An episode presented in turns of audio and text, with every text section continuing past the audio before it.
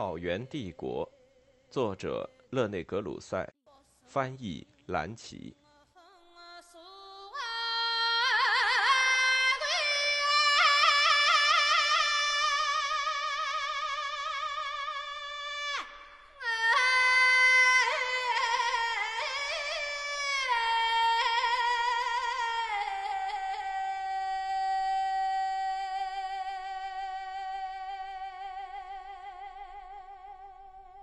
三可萨人，在七世纪初期，俄罗斯草原西南部和达吉斯坦目睹了可萨帝国的崛起。可萨人是一支信奉腾格里、由可汗或达干统治的突厥民族。巴托尔德认为，他们代表西突厥的一支，或者也许更准确些，是西匈奴的一支。当他们的可汗扎比尔于626年应希拉克略的邀请，在提佛里斯会面时，他们已经是一支强大的民族。他们借四万兵给拜占庭皇帝与波斯交战，希拉克略用这支援军将萨珊波斯的阿塞拜疆省夷为平地。拜占庭人与可萨人之间的这一联盟，又因多次的王室联姻而加强。拜占庭皇帝查士丁尼二世在流亡期间逃到可萨人中避难，与可汗的一位姊妹结婚，她就是后来的塞俄多拉皇后。到君士坦丁五世时，他于732年娶可萨可汗的女儿为妻，她成为伊拉尼皇后。他们的儿子利奥四世皇帝以其魂名可萨人利奥而为人所知。这种联姻方式在拜占庭反对阿拉伯人的战争中是很有用的。当拜占庭军队在小亚细亚对阿拉伯人发动进攻时，可萨人在外高加索从后方攻击他们。拜占庭宫廷对可萨人的亲密态度可以从其他方面得到说明。在欧洲的突厥各族人中，可萨人是文明程度最高的民族。正如回鹘是中亚突厥人中最文明的民族一样，尽管可萨人从未采取过定居或农耕的生活方式，然而，正像上面有时候所谈到的那样，他们已经建立起一个有秩序的国家，因贸易而致富。由于与拜占庭和阿拉伯世界的接触，他们具有相当高的文化。可萨国家最初似乎是以杰列克草原地区为中心。第一个可萨都城巴伦加尔，马加特把它确定在杰列克河南部支流苏拉克河河源处。阿拉伯人在722至723年摧毁它后，王室驻地迁往阿拉伯人称呼为拜达，意思为白城的城市。马加特企图将该名修正为沙里格沙尔，即突厥语皇城，或者更合适些。像米诺尔斯基认为的那样，是沙利格星及沙克星。马加特将它的位置确定在以后建在伏尔加河口上的伊提尔都城的所在地。顺便提一下，伊提尔只是可萨可汗们的东驻地。在夏季，他们像其祖先匈奴人一样，在草原上来回漫游，很可能是在库班方向。八百三十三年，由于希望有一个不十分暴露给那些漫游部落的司令部，他们请求拜占庭皇帝蒂奥菲勒斯派工程人员帮助他们建造一座设防的都城。迪奥菲勒斯派总工程师帕特罗纳斯帮助他们建起了第三个都城沙克尔，它可能位于顿河的入海处，或者更有可能是在顿河大拐弯处。可萨人在克里米亚对面。塔曼半岛的原法纳戈里亚的废墟上，又建起了马塔卡贸易据点。可萨帝国是一个繁荣的贸易中心，拜占庭、阿拉伯和犹太商人们成群结队地到伊提尔和沙克尔收购从北方来的毛皮。随着商人们的到来，基督教、伊斯兰教和犹太教在可萨国内找到了落脚处。在851至863年年间。拜占庭派基督教教士圣西利尔到可萨人中，他受到了热烈的欢迎。西利尔传记上既有他与犹太教教士在可汗宴会上的论战，在利奥六世统治期间，马塔卡成了拜占庭的一个主教区的所在地。它的建立是为了在可萨境内传播新约。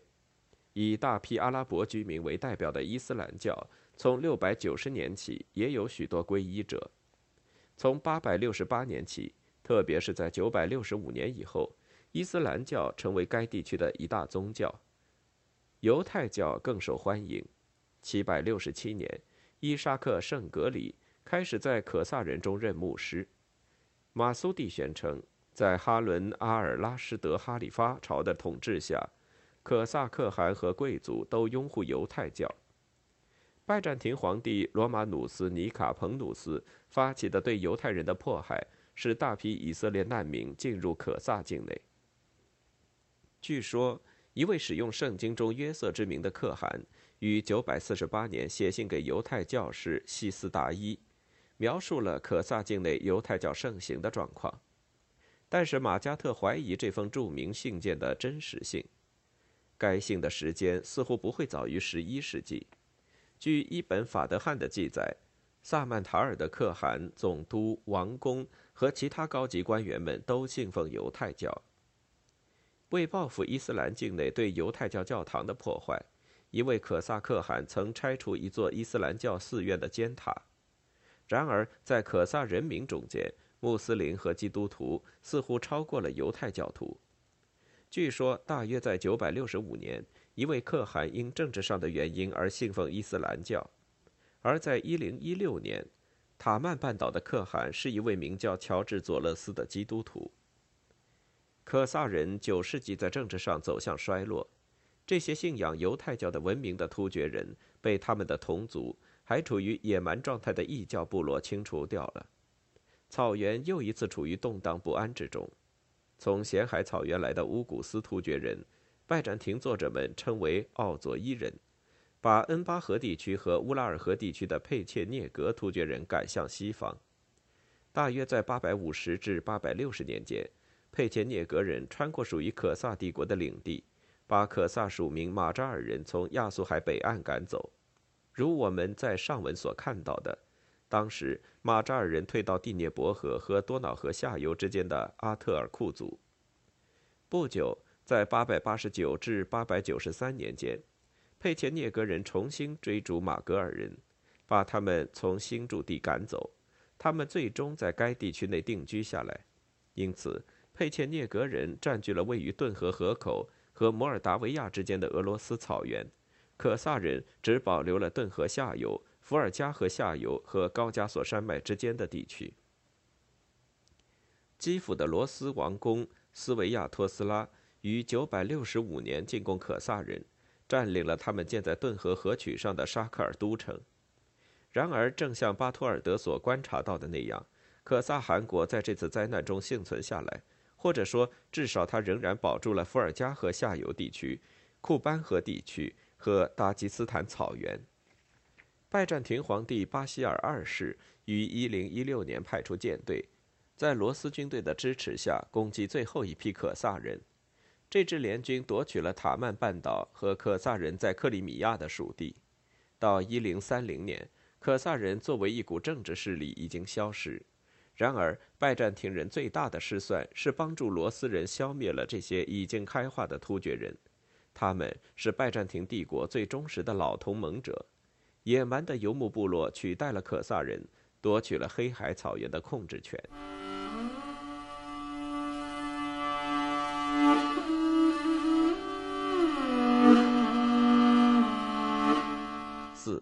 佩切涅格人和清查人。正如我们已经看到的，佩切涅格人是一支突厥部落。据马加特认为，该部落曾经是西突厥联盟中的组成部分，但是受到葛罗路突厥人的驱赶，退往希尔河下游和咸海。他们继续向西迁徙，在乌拉尔河和伏尔加河之间放牧。大约在913年。他们在可萨人和乌古斯人的联合攻击下被逐出该地。再往西，佩切涅格人从马扎尔人手中夺取亚速海以北的列维底亚之后，他们占据了该地。其后不久，他们又向西推进，迫使马扎尔人离开阿特尔库族，及第聂伯河和多瑙河下游之间的俄罗斯草原西部地区。因此，大约在900年，佩切涅格人利用了在第聂伯河河口和多瑙河河口之间的牧场。934年，他们加入了匈牙利人在色雷斯对拜占庭帝国的入侵。944年，他们追随罗斯王公伊戈尔袭击了拜占庭本土。1026年，他们渡过多瑙河，被能干的康斯坦丁·台吉内斯打败。1036年，基辅的罗斯王公亚罗斯拉夫使他们遭到一次沉重失败。这次失败结束了他们对草原的统治。迫使他们再一次把目标对准拜占庭帝国。一零五一年，在其野心的鼓动下和乌古斯人驱赶的反作用下，他们又入侵拜占庭帝国。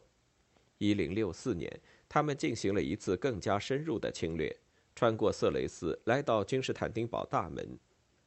对拜占庭而言，这幕剧的发生是在于以下事实。即当拜占庭帝国从欧洲的异教突厥人中征募雇佣军去对付亚洲的穆斯林突厥人时，这些异教突厥人的突厥亲属感往往比对巴西留斯的忠诚更为强烈。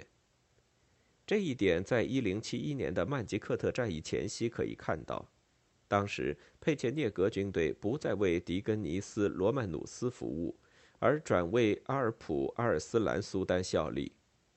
在阿里克塞·科蒙勒努斯统治期间，欧洲的佩切涅格人于1087年再次入侵色雷斯，一直抵达库莱。最后，他们在库莱被赶跑，在战场上抛弃了他们的首领扎尔古。阿里克塞·科蒙勒努斯错误地追随他们，于1087年秋天在西利斯特拉被打败。由于另一支突厥部落及清查人，或称波罗夫奇人的到来。拜占庭帝国才得救。清查人是从佩切涅格人后面的俄罗斯草原而来，他们在多瑙河畔打败了佩切涅格人。但是，当清查游牧部落一退回俄罗斯时，佩切涅格人在清查人的压力之下，于1088至1089年再次入侵色雷斯，一直深入到亚德里亚堡以南的伊普萨拉。在伊普萨拉，阿利克塞只得纳钱让他们撤军。一零九零年，佩切涅格人与小亚细亚的塞尔柱克人联合进攻君士坦丁堡。他们经马里克山谷，从亚德里亚堡来到艾罗斯，而施麦拿的占有者塞尔柱克舰队攻打海岸地区。塞尔柱克军队从尼科亚威胁着尼科美迪亚。这一形势是希拉克略和阿瓦尔人时代的再现，但是这一次。拜占庭是在亚洲和欧洲两面受到突厥人的攻击，欧洲的非基督教突厥人，亚洲的穆斯林突厥人，他们因血缘纽带而联合起来对付拜占庭帝国。佩切涅格人东集住在与拜占庭边境线相对的卢雷布尔加兹，拜占庭的边境线已经后退到乔尔卢。阿里克塞·科蒙勒努斯再次向清查人求援。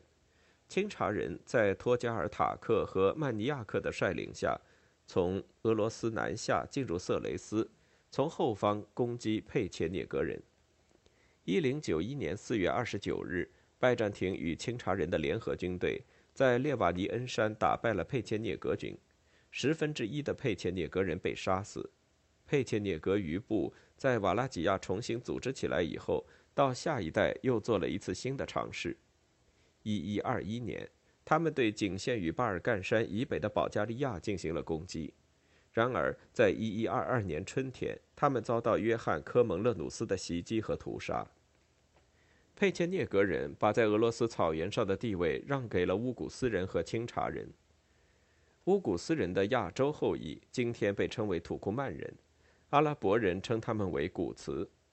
他们习惯于在里海东北部和咸海以北游荡。乌古斯人中的一支及塞尔柱克人信奉了伊斯兰教。十一世纪时到波斯去碰运气，他们在波斯建立了以土格利尔拜格、阿尔普阿尔斯兰和马利克沙赫为首的突厥穆斯林大帝国。同样是在十一世纪，另一支乌古斯氏族推翻了佩切涅格人在俄罗斯草原的优势。一零五四年，俄国编年史用简单的托克人一名第一次提到这些乌古斯人。他们与波洛夫奇人或清查人出现的时间相同。拜占庭历史学家们记载，在拜占庭皇帝君士坦丁十世杜卡斯统治时期，这些奥佐伊人于1065年渡过多瑙河，人数达到60万。他们洗劫了巴尔干半岛，直到塞萨罗尼基和希腊北部。但此后不久，他们被佩切涅格人和保加尔人消灭。越过伏尔加河西岸的最后的这支乌古斯部落，最终被清查人征服、消灭或是同化了。在突厥语中，被称为清查人的这支民族，就是俄国人说的波罗夫奇人。拜占庭人称为科马洛伊人，阿拉伯地理学家艾德利斯称库曼人，匈牙利人称昆人。据加尔迪奇记述，他们最初是基马克突厥人的一部分。基马克人住在西伯利亚，在鄂尔齐斯河中游沿岸，或者像米诺尔斯基认为的那样，可能是在鄂毕河沿岸。无论如何，基马克人和乌古斯人有密切关系。大约在11世纪中期，清查人从基马克人的主体中分裂出来，朝欧洲方向出发。俄国编年史于1054年第一次提到他们出现在黑海以北的草原。同时出现的还有被清查人向前推进的乌古斯人。清查人利用了乌古斯人对佩切涅格人的胜利，在一次对巴尔干人发动的倒霉远征中，当乌古斯人被拜占庭人和保加尔人击溃时，清查人留在俄罗斯草原上，成了唯一的主人。一一二零至二一年，伊本埃希尔在提到格鲁吉亚盟邦时，曾间接提到过他们。大约这时。被认为是从中国满洲边境来到乌拉尔河和伏尔加河流域的几个蒙古部落加入了清查人的主体，他们在清查人中可能取得了统治阶级的地位和作用，然而他们很快可能就被同化了。当他们采取突厥的生活方式时，他们与纯清查人结合。清查人一直是俄罗斯草原上的主人，直到成吉思汗手下的将军们于1222年入侵为止。当时，在罗斯人的影响下，某些清查人首领开始接受基督教。清查人在他们被消灭后，将把他们的名字留给蒙古人统治下的俄罗斯，因此，建立于该地区的成吉思汗汗国被称为清查汗国。在这简短的叙述中，应该记住的是，在许多世纪中，拜占庭帝国在抵抗进攻它边境地区的一个接一个的部落中取得的成就。从阿提拉到乌古斯，所有这些未开化的突厥人和蒙古人，对基督教文明来说，都是比一四五三年危机更可怕的危险。 만두하니 탱그르원 수는 원숭 털에 원숭 원수는 무스고비에 외동 만두지 국회도 사호남 아이를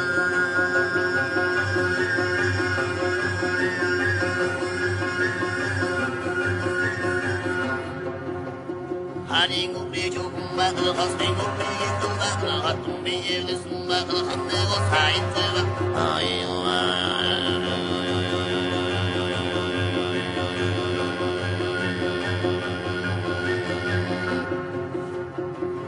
قبلي شوق ما أخذ قصري قبلي قبل ما أخذ قحم بيجي ودس ما أخذ خمي وسعين ينبو ينبو ينبو نانا ينبو ينبو ينبو نانا معي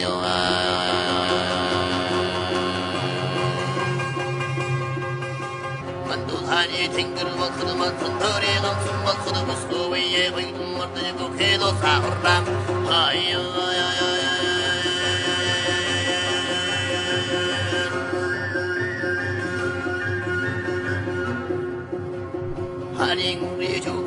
lo hasengo prege